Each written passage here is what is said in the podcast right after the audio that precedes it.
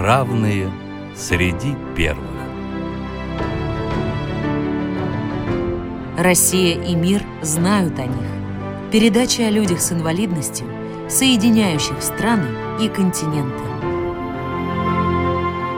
У микрофона вице-президент Всероссийского общества слепых Олег Смолин.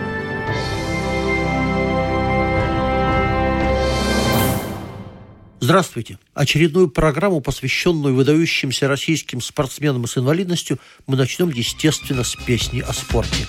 Сегодня никуда от спорта не уйдешь, от спорта нет спасения. А стадион гремит, как будто подошла волна земля трясения. У стадиона сто раз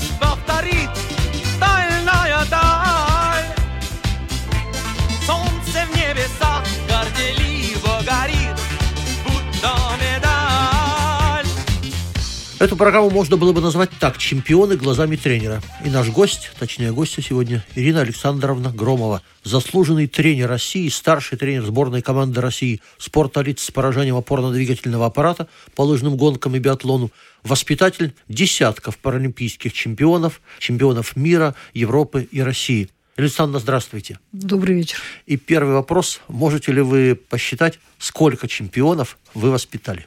Ну, можно почитать вместе. Первый чемпион, который был у меня, это Сергей Шилов в 98 году. Золотая первая медаль его. В 2002 Михаил Терентьев. В 2006 Владимир Киселев. В 2010 году уже все они повторились. И в 2014 году в Сочи это Светлана Коновалова, Роман Петушков.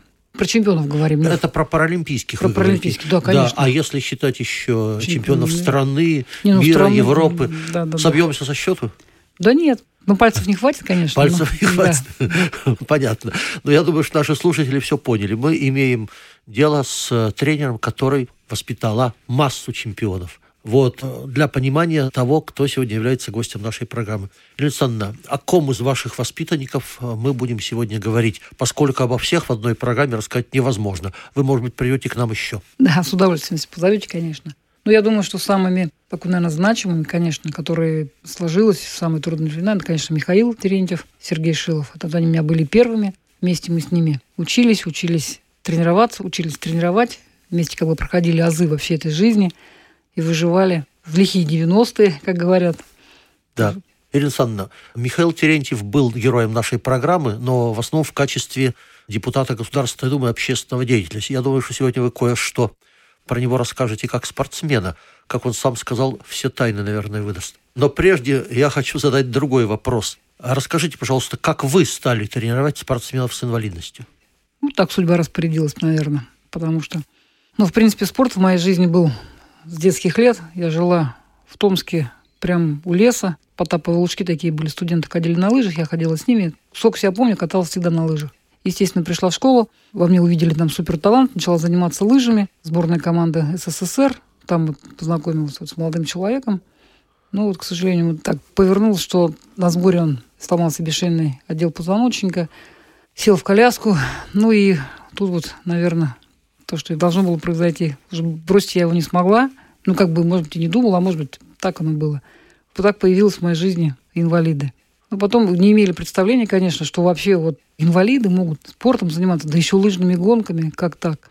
Ну и потихоньку, потихоньку, потихоньку все начали развивать, привозить. Ну, как бы лыжи, вот многие э, виды спорта. Начиналось это все с нас. Ирина Александровна, а когда вы начали работать со спортсменами с инвалидностью? То, что начиналось, это авторалли было. Он, наверное, и существует. Московский автомобильный клуб инвалидов. Майки называется такой. 1986 год. Потом к нам приехали немцы на это ралли и сказали, какое ралли? В жизни есть баскетбол, лыжные гонки, горные лыжи, там и масса других. И вот оттуда первый раз поехали на Паралимпийские игры зимние в 1992 году в Альбервиль. Все было отдельно, все было не так, ни по-олимпийски, ни по-паралимпийски. Ну, соревнования проводились, конечно, честно, и они были соревнованиями высокими. А с кем вы поехали в 92 году на Паралимпийские игры? Кто были тогда вашими воспитанниками? Тогда у нас вообще мы же ехали команда СНГ. Да. Мы же все еще были СНГ. Да, да. Была большая команда слепых, слабовидящих. Они уже они и раньше выезжали на соревнования. А вот опорники поехали первый раз. Это у нас был от колясок. Это был Игорь Пустовит, к сожалению, он уже умер. Вот колясочник единственный, там горнолыжники были. Лыжник еще был у нас из Белоруссии, возрастной такой. Леша Мошкин в горных лыжах выступал, ну, тоже известный Да, достаточно. известный. Да, да, да. Да, Это все мы вот оттуда. Ну, в принципе, участников было мало. понятно. Ирина Александровна, а когда вы начали тренировать героев нашей передачи Сергея Шилова и Михаила Терентьева? С самого начала вы понимали, что это ребята с большим будущим? Или это прояснилось в процессе тренировок? Получилось так, что я в 22 года ушла из спорта, вышла замуж за Диму, бросила институт, потому что думала, вообще никогда мне это не пригодится. Я училась в педагогическом институте в Томске, потому что, ну, вот жизнь, муж инвалид, и как бы не до этого было. И однажды на, на соревнованиях в Киеве каждый год проводились соревнования, День независимости, и они, ребята, уже выступали. То есть Сергей из Пскова, Миша из Красноярска, и они выступали. У Миши такая еще смешная коляска была на четырех колесах. Уже у всех были трехколесные, а у него четырехколесные. И когда он бежал, он был всегда последним, потому что на этой коляске нельзя было быть выше. Она дребезжала, колеса какие-то передние были вообще непонятно откуда. И мы очень были обижены на того человека, которому коляску-то как бы продал.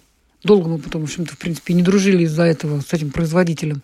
И они ко мне однажды подходят и говорят, Ирина, мы вот с девочками знакомы, мы как бы собираемся переехать в Москву, и мы хотели бы у тебя тренироваться. Я, в принципе, не очень-то хотела брать ребят. Сергей, во-первых, до этого уже был на Паралимпийских играх.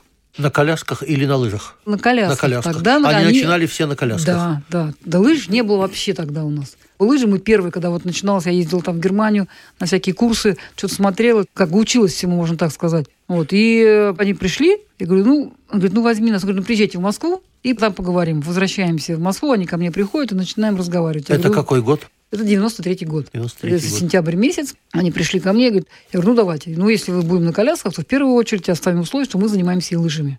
То есть у меня зимой лыжи, летом коляски. Согласны? Они говорят, конечно, согласны. Ну, Миша еще, он все-таки двоеборец, какое-то отношение к лыжам имел. А Сергей? Ну, а Сергей, он спортивное ориентирование, а, тоже травма с соревнований возвращался, перевернулся автобус, тоже к спорту отношения не имел. То есть, в принципе, тоже болел спортом. Я позволю себе одно личное воспоминание о том, насколько были экипированы наши спортсмены тогда. Я вспоминаю 2000 год, когда одному из наших ребят, Амичу, коляску подваривали прямо перед э, соревнованиями. И я думаю, это был не единственный случай такого рода. Понятно, что соревноваться с теми, кто был на самых современных приспособлениях, нашим ребятам тогда было очень сложно. Извините, перебил, Ирина Александровна, Да нет, продолжайте. ну это в принципе, конечно. Это вы говорите 2000 год, а мы поехали. То есть в 93 году Вот ребята именно. ко мне пришли, и начала формироваться команда в Лилихаммер. Был Шилов, был Терентьев, был такой Юра Ильин из Чебоксар. Были стоячие пару ребят из э, Свердловской области. Ну и С нарушением опорно-двигательного да, да, да, аппарата. я говорю сейчас только про них, да. И вот мы едем в Лилихаммер. Лыж никаких. Смазка, то, что у меня осталось с моих времен, когда я палки лыжные резали прям там, прям на, в стартовом городке, был сфикс представительства, и они прям мои палки, на которых я еще бегала, они отрезали под ребят. Он там этим восхищался, как же так, свои палки отрезали для ребят. Ну, а на чем-то бегать вообще надо было, не на металлических же. С инвентарем, конечно. Ну и Конечно, ребята были. Миша был предпоследний, Сережка был последний. Еще с отрывом между собой. Да и там, конечно, 94 год. да, 94 год было, конечно, неприятно. Было, все говорили, ой, какие они инвалиды, да что, да мы вот найдем ребят, и на следующий год мы их обыграем. Долго очень никто их не мог обыграть, потому что это труд. И таких ребят, как Сергей, как Миша, которые, как они тренировались, это, конечно, надо книжки писать и учиться. Их на тренировку выгонять не надо было, их надо с тренировки выгонять. Вот так, да? Да. Ну, как и везде, талант это на сколько там? 50 или 70 процентов труд. В спорте инвалидов, как вообще среди инвалидов, чтобы был талант, ну как талант? Тут же много зависит от самой травмы. Конечно. Ну, Вот ребята, Сергей и Миша в одном классе выступали и на колясках, и в лыжных гонках.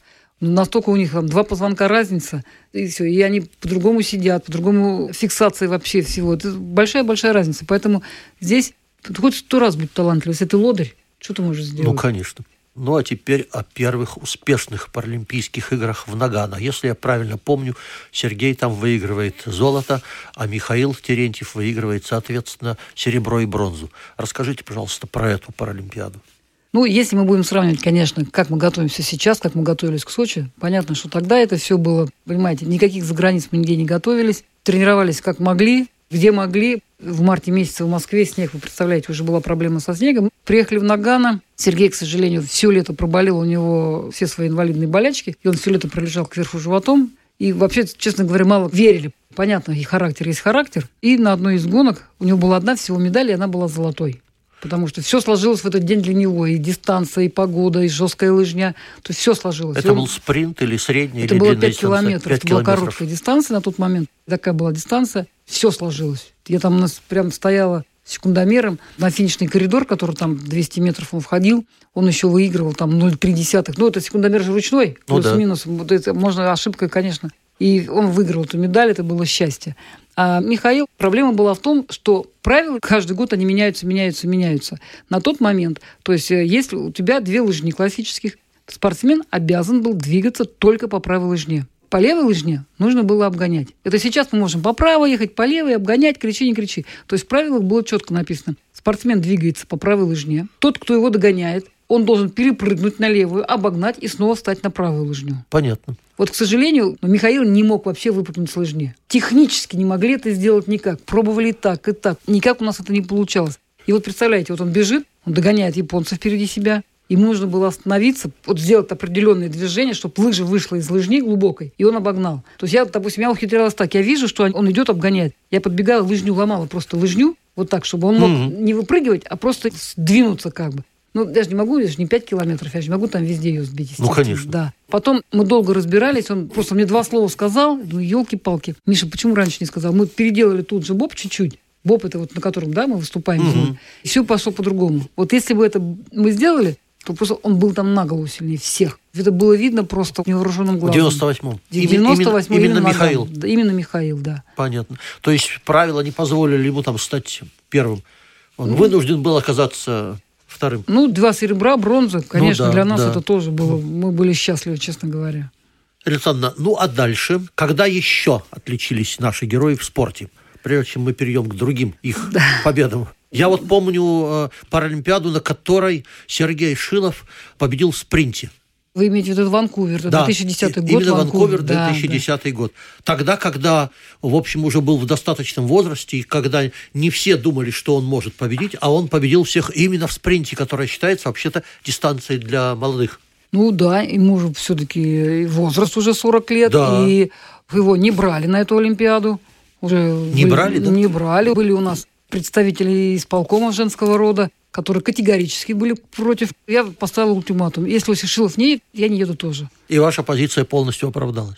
Понимаете, у нас другой мир, другой спорт. Здесь нужно всегда из этого исходить. Нельзя просто критерий. Вот мы должны только первых, мы берем первых. А чтобы были первые, надо взять тех, кто пока последний. Он не был там последний, но для него нужно время для того, чтобы прийти в нужные кондиции.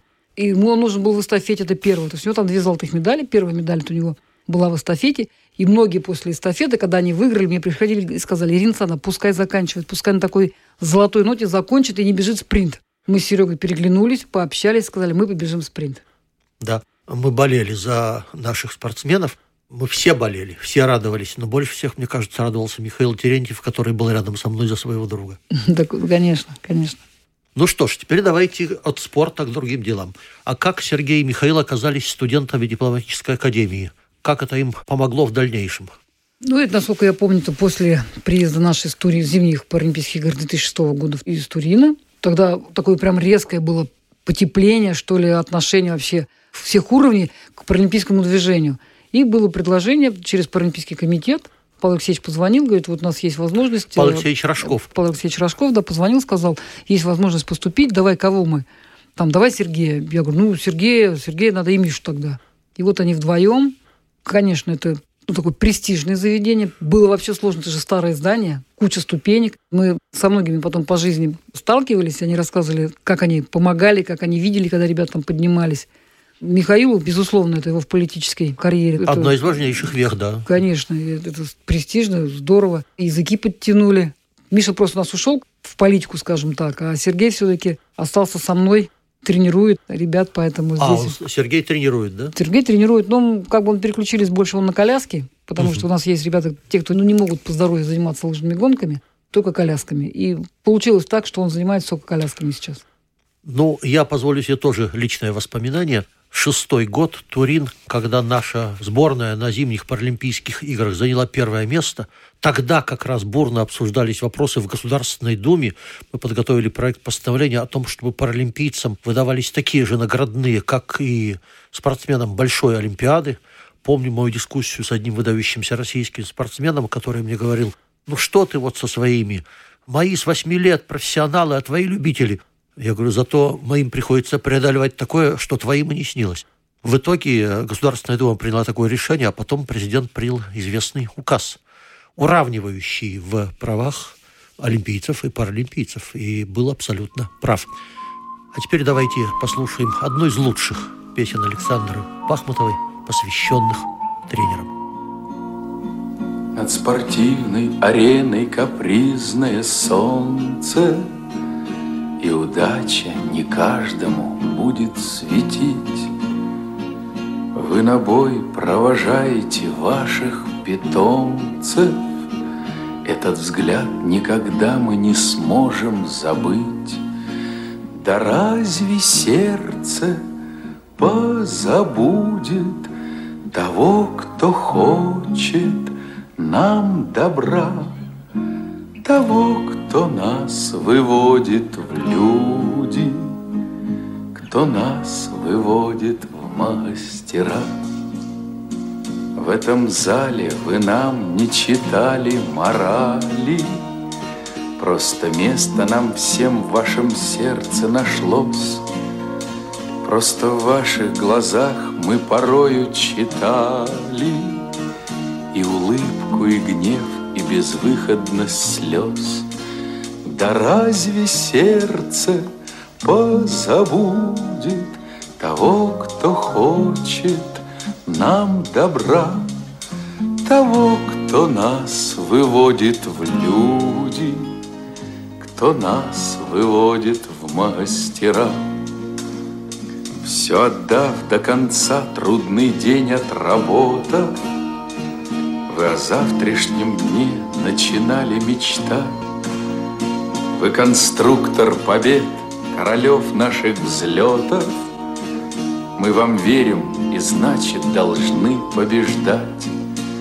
Да разве сердце позабудет того, кто хочет нам добра, того, кто нас выводит в люди? кто нас выводит в мастера. Мы уйдем, чемпионы и просто спортсмены, Вам с другими придется с нуля начинать. Вы таланту и мужеству знаете цену, Пусть другие научатся вас понимать. Да разве сердце позабудет того, кто хочет нам добра, того, кто нас выводит в люди, кто нас выводит в мастера. Да разве сердце позабудет того, кто хочет нам добра, того, кто нас выводит в люди? кто нас выводит в мастера. Ирина Александровна, Михаил Терентьев, как известно, был послом российских спортсменов, паралимпийцев в, в заявочном комитете Сочи-14. Какова его роль в том, что Сочи было доверено проведение зимних игр 2014 года? Ну, вы же понимаете, не все я знаю, там не все рассказывалось, не все могли рассказать, правильно? Но на то, что, как я понимаю, и э, Миша делился, как мог делиться, естественно, то есть слова тщательно подбирали – появление его с его выступлением, и после него, когда президент уже сказал, все, думаю, большое значение сыграло, и волновались. Мы вообще были счастливы, то, что придет эта домашняя Олимпиада, даже не понимали. В принципе, наверное, не понимал никто, что это значит. Участвовать у себя в соревнованиях такого ранга. Миша было нелегко, я знаю, там у него пока в Гватемалу приехали, Миша там приболел чуть-чуть, к сожалению. Но все, слава богу, вот видите, как сложилось. Замечательно. Да, российская паралимпийская сборная в Сочи была на голову выше всех. Мы это прекрасно помним. Хотя, может быть, это стало одной из причин, которая породила дальнейшие проблемы. Однако давайте сначала вот еще о чем. А, Ирина Александровна, мы много говорим о спортивных и послеспортивных успехах наших героев.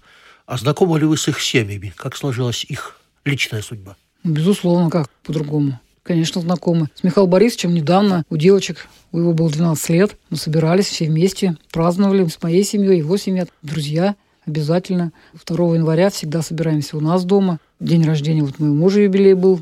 Вся Терентьева семья была в полном составе дружно достаточно. Насколько можно, насколько нам позволяет всем время, естественно. Естественно. А Сергей, как его судьба сложилась? У Сергея, у него конечно, и жена, и дочка, и внук. Все нормально. Все хорошо, Да, это радует. Да. Ирина Александровна, возвращаясь к нашим героям, чувствуете ли вы себя по-прежнему единой командой? Конечно. Это же много значит. Когда мы даже видимся редко, мы всегда знаем, что мы друг друга всегда поддержим. И всегда можно друг на друга положиться. Ирина Александровна, скажите, как ваши воспитанники пережили отстранение Паралимпийского комитета России от Олимпиады в Рио и в Пхенчхане? Как чувствовали себя те, кому удалось попасть в Южную Корею? Знаете, как говорят, врагу не пожелаешь. Это очень тяжело. Это тяжело спортсменам, тренерам, семьям. Когда мы готовились к Рио, уже осталось там недели до выезда, и все это свершилось. То есть до последнего все равно не верили. Наверное, каждый думал, все, завтра все поменяют. Каждый день ждали завтра. Такого не может быть, просто не может быть. К сожалению, это случилось, мы с этим жили. В первую очередь, сильно, конечно, мотивация, которая нарушилась, э, проболели. Я не помню, что у меня команда была в таком состоянии. То есть гайморит, перегородки, зубы, ну, все, что возможно, мы собрали. То есть психология прямо сказалась на физическом состоянии? Да, да, да. Это тяжелейшее. Ну а когда вдруг объявляют, что девчонки едут, а мальчишки нет, вот их состояние. И радоваться надо. И они радоваться не могут, потому что понимают, что ребята-то не едут. И они здесь рядом сидят. Тяжело. Надеюсь, больше никогда не повторится. Давайте переплюнем через левое плечо. Ирина Александровна, мы знаем, нашим слушателям напомним, что российская сборная, выступая в половинном составе в Пхенчхане, заняла второе место общекомандное после Соединенных Штатов Америки. Ваш прогноз, если бы команду допустили в полном составе, и если бы не только девчата, но и наши парни поехали в Южную Корею, каков был бы результат? Мы повторили бы успех, конечно, в Сочи. Конечно, бы не с таким, наверное, количеством медалей, потому что в Сочи мы сами не ожидали. Вот наша группа, у меня было 15 спортсменов, мы завоевали 30 медалей. Из 80 30 наших. Честно, мы очень хотели выступить, каждый хотел медаль. Но что это будет вот так вот, таким вот прям урожаем, для нас самих это была неожиданность. Александровна, увлечение в жизни помимо спорта? Конечно, как же нету. Все есть. В принципе, все равно все связано со спортом. Я люблю читать, люблю читать интервью, когда пишут про тренеров, про спортсменов дают интервью, мне очень интересно. Психология, ну, какие-то вот такие моменты, где можно что-то почерпнуть. К сожалению, тут читать уже не очень-то легко, глазами-то тоже. Тоже проблема. Ну а как без этого? Понятно. Вот. Ну а так все. Люблю водить машину с удовольствием. Люблю в грядках поковыряться. Понятно. Раз в месяц, это если выдастся, это уже хорошо. Когда-то любила собирать грибы, а сейчас просто нет на это времени. И Да. сын, собака, ну, хватает дел. Ну что ж, напоминаю, нашим гостем сегодня была Ирина Александровна Громова, заслуженный тренер России, старший тренер сборной команды России спорта лиц с поражением опорно-двигательного аппарата по лыжным гонкам и биатлону, воспитатель десятков паралимпийских чемпионов, чемпионов мира, Европы и России. Ирина Александровна, спасибо большое за участие в нашей программе, а главное, за вашу работу с нашими паралимпийцами. Спасибо большое вам тоже. В заключение позволю себе сказать, мы намерены вновь и вновь рассказывать о российских паралимпийцах, об их победах. Не только потому, что это слава России, и не только потому, что это люди, доказавшие свои неограниченные возможности и способность быть равными среди первых.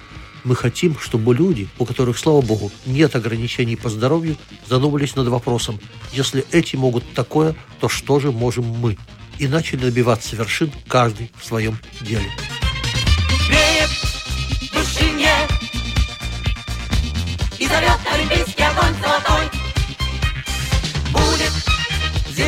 счастливы и молодой.